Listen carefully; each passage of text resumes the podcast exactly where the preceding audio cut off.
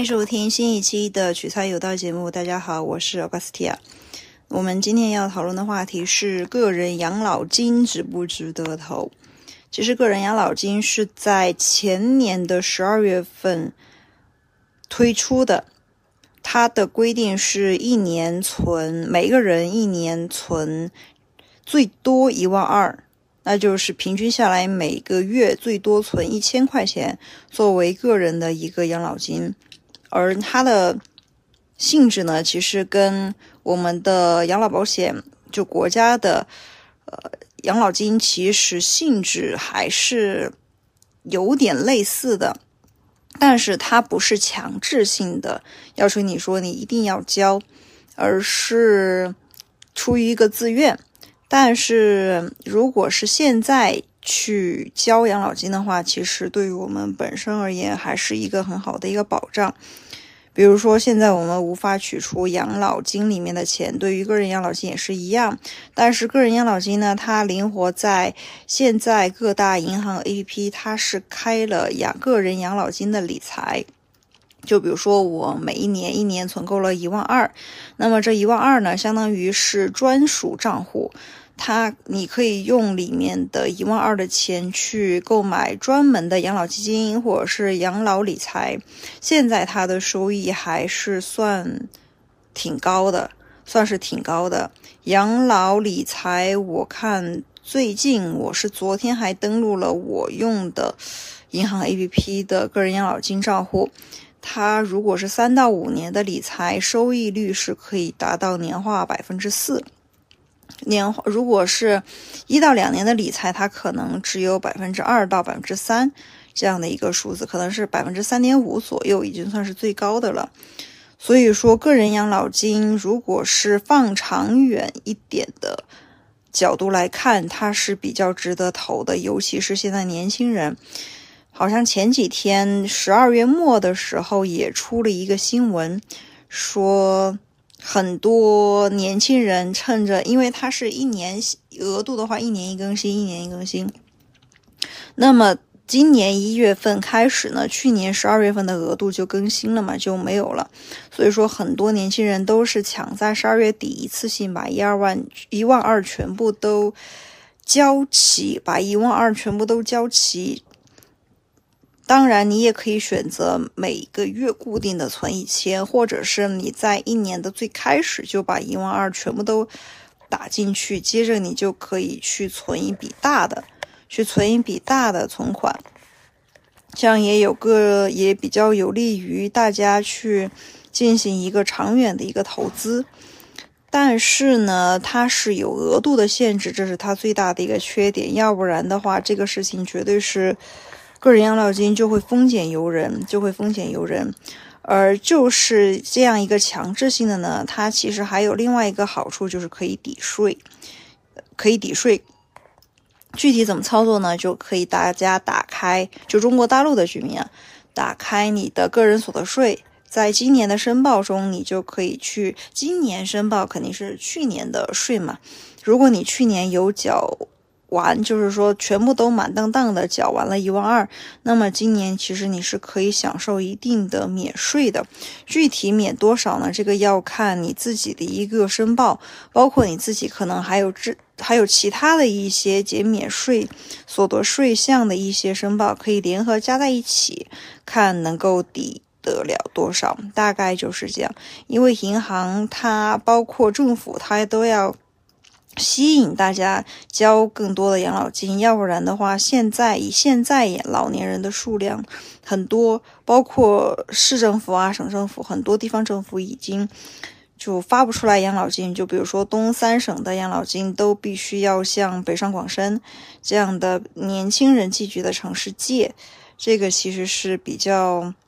已经是一个事实了，这个是在两三年前吧就已经是事实了。所以说。现在国家为什么就有些地方的一些国企单位啊，他们是有交年金的，但是像深圳很多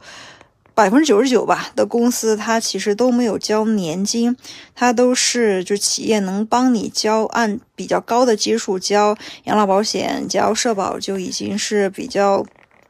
仁慈了，福利待遇已经算是相当好了。但即使是这样，还是深圳还是吸引了很多很多的年轻人来，即使社保基数啊、养老的基数啊、养老保险的基数都交的特别低，他们还是愿意来。所以说，这就形成了一个人口的红利差。所以怎么说呢？大家如果是现在还处在一个二三十岁的年纪，还是要往。人口有人口红利的城市走，比如说北上广深，当然也不排斥说大家就想，比如说毕了业之后找一份温馨的朝九晚五的小工作躺平啊，这个也其实没有问题，这个是个人的选择。但大家其实还是要为个人的长远考虑。个人养老金呢，它虽然说。交的钱不多，但一分也是爱，持长续的持有的，长久的持有下去，其实对于大家个人的，就是到时候退休了之后的手上的钱，肯定还是会更多的。但是可能有小伙伴说，哎，按照这样的一个趋势的话，我能不能活到那个岁数，能不能活到退休，还是个 未知数。这里的话，其实还是要向大家引。入一个巴菲特的观点，就是你要有足够长的坡和足够湿的雪才行。其实人一辈子就。可以轰轰烈烈，也可以平平淡淡。如果巴菲特的投资哲学就是你时间越长，你熬得越久，那么你的收益回报率就就你看到的收益就越来越多。其实就大家现在是处在一个快速发展的一个社会，当然大家都想要，比如说今天投下钱去，明天就给你翻三倍，这个其实是很正常的，但是这也是不太可能的。所以说，有的时候什么叫做十年树木，百年树人，就是这样一个道理。一个事情或者是一个投资，它总要经过一段时间的孕育，它才能够长得出来，你看得到的那种，呃，肉眼可见的一些利息。所以就是为什么很多世界上的很多理财呀，就放眼望去，从一九零零年到现在。成功的理财都是属于那种细水长流型，而且呢，都是要经过股市的几轮的一个呃涨涨跌跌，所以说，所以说就是熬得住，熬得住是投资收益的第一要诀，不要见风就是雨，然后也不要挤在股市或者是基金市场中杀进杀出，其实这样会搞得你很累，睡不着觉，反而且还挣不到什么钱。这就是原因，希望大家能够多从中汲取一些经验教训吧。另外，很多 A P P 它其实都有节税计算器，就是在养老小工具那边，大家可以可以看一下，就是说你现在的年龄是多少，然后你的性别是多少，什么时候开始工作的，然后现在当前的月收入有有多少，然后你的工作地点在哪里。之后的话，其实你就很容易算得出来，你今年到底可以节省多少的税，就到底可以节省多少的税。这个节税计计算器的话，其实大家都是可以计算得出来的。就大家可以，比如说有任何的呃专项专项资金的专项附加的一个扣除，你都能够进行一个查看。其他的，然后你自己就可以查得出来，今年三月份申报，三到六月份申报个人所得税的时候，能不能薅一笔羊毛？就就这个还是挺挺明显的。好，其他的应该就都没有了，其他的都没有了。所以说，大家还是要长线投资。一方面呢，存努力的存自己的个人养老金，好，包括社保的基数呢，就是如果找的工作是那种是按照部分基数来交的，它不是给你全额缴纳的，呃，一定要问清楚基数，这也是判断你这边是否是一个好工作的一项非常重要的一个标准。就是说白了，就是看他福利待遇嘛，对吧？另外的话，就是看你所得的一个现金多少。比如说，你可能交的社保基数比较低，那么你是不是到手的钱就比较多？那么多出来的钱，你多的钱能不能够你再去买一份商业的养老保险？像现在，比如说中国太平、友邦、平安。都有推出这样的一个也商业的养老保险，其实大家都可以去试试看，因为我们这一代不会再像我们的上一代一样靠国家的那个养老保险啊，呃，养退休金啊就可以的，而是更多的我们需要学会多元的进行一个渠道投资，才能让我们最未来的退休生活不至于说没钱可发、没钱可赚。因为像现在深圳的深户的退休工资好像四千多，非深户的好像两千多。如果是在深圳退休的话，就算是深圳户口的退休金，也是远远不能满足大家对于退休生活品质的一个要求的，可能只能够满足你的温饱。很多现在五六十岁吧，大家可以看到，在深圳地铁上或者是在。哎，大厦里其实有很多老爷爷老奶奶，他们还是在做工作，就是干一些体力活儿。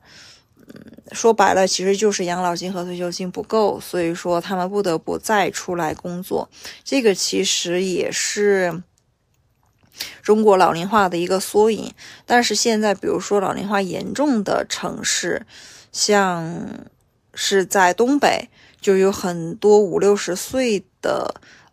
中老年人吧，应该这么说，他们其实还可以在做滴滴司机啊，或者是在开饭店啊这样子。其实怎么说呢，还是算，你说往好了说嘛，他们其实大家还是在发挥余热。这么早退休，其实对于他们而言挺也挺无聊的，也是在丰富他们自己的一个生活。但是往坏了说，其实就是，嗯，中国还是不够富有，不够支撑。给中老年人提供一个高福利的一个退休生活，所以这作为年轻一代，我们还是要放长远一些，眼光放长远一些，未雨绸缪，去获得一些更多的多价值的长远的一些投资，为我们的老年生活做打算、做准备。其实这个真的不是说。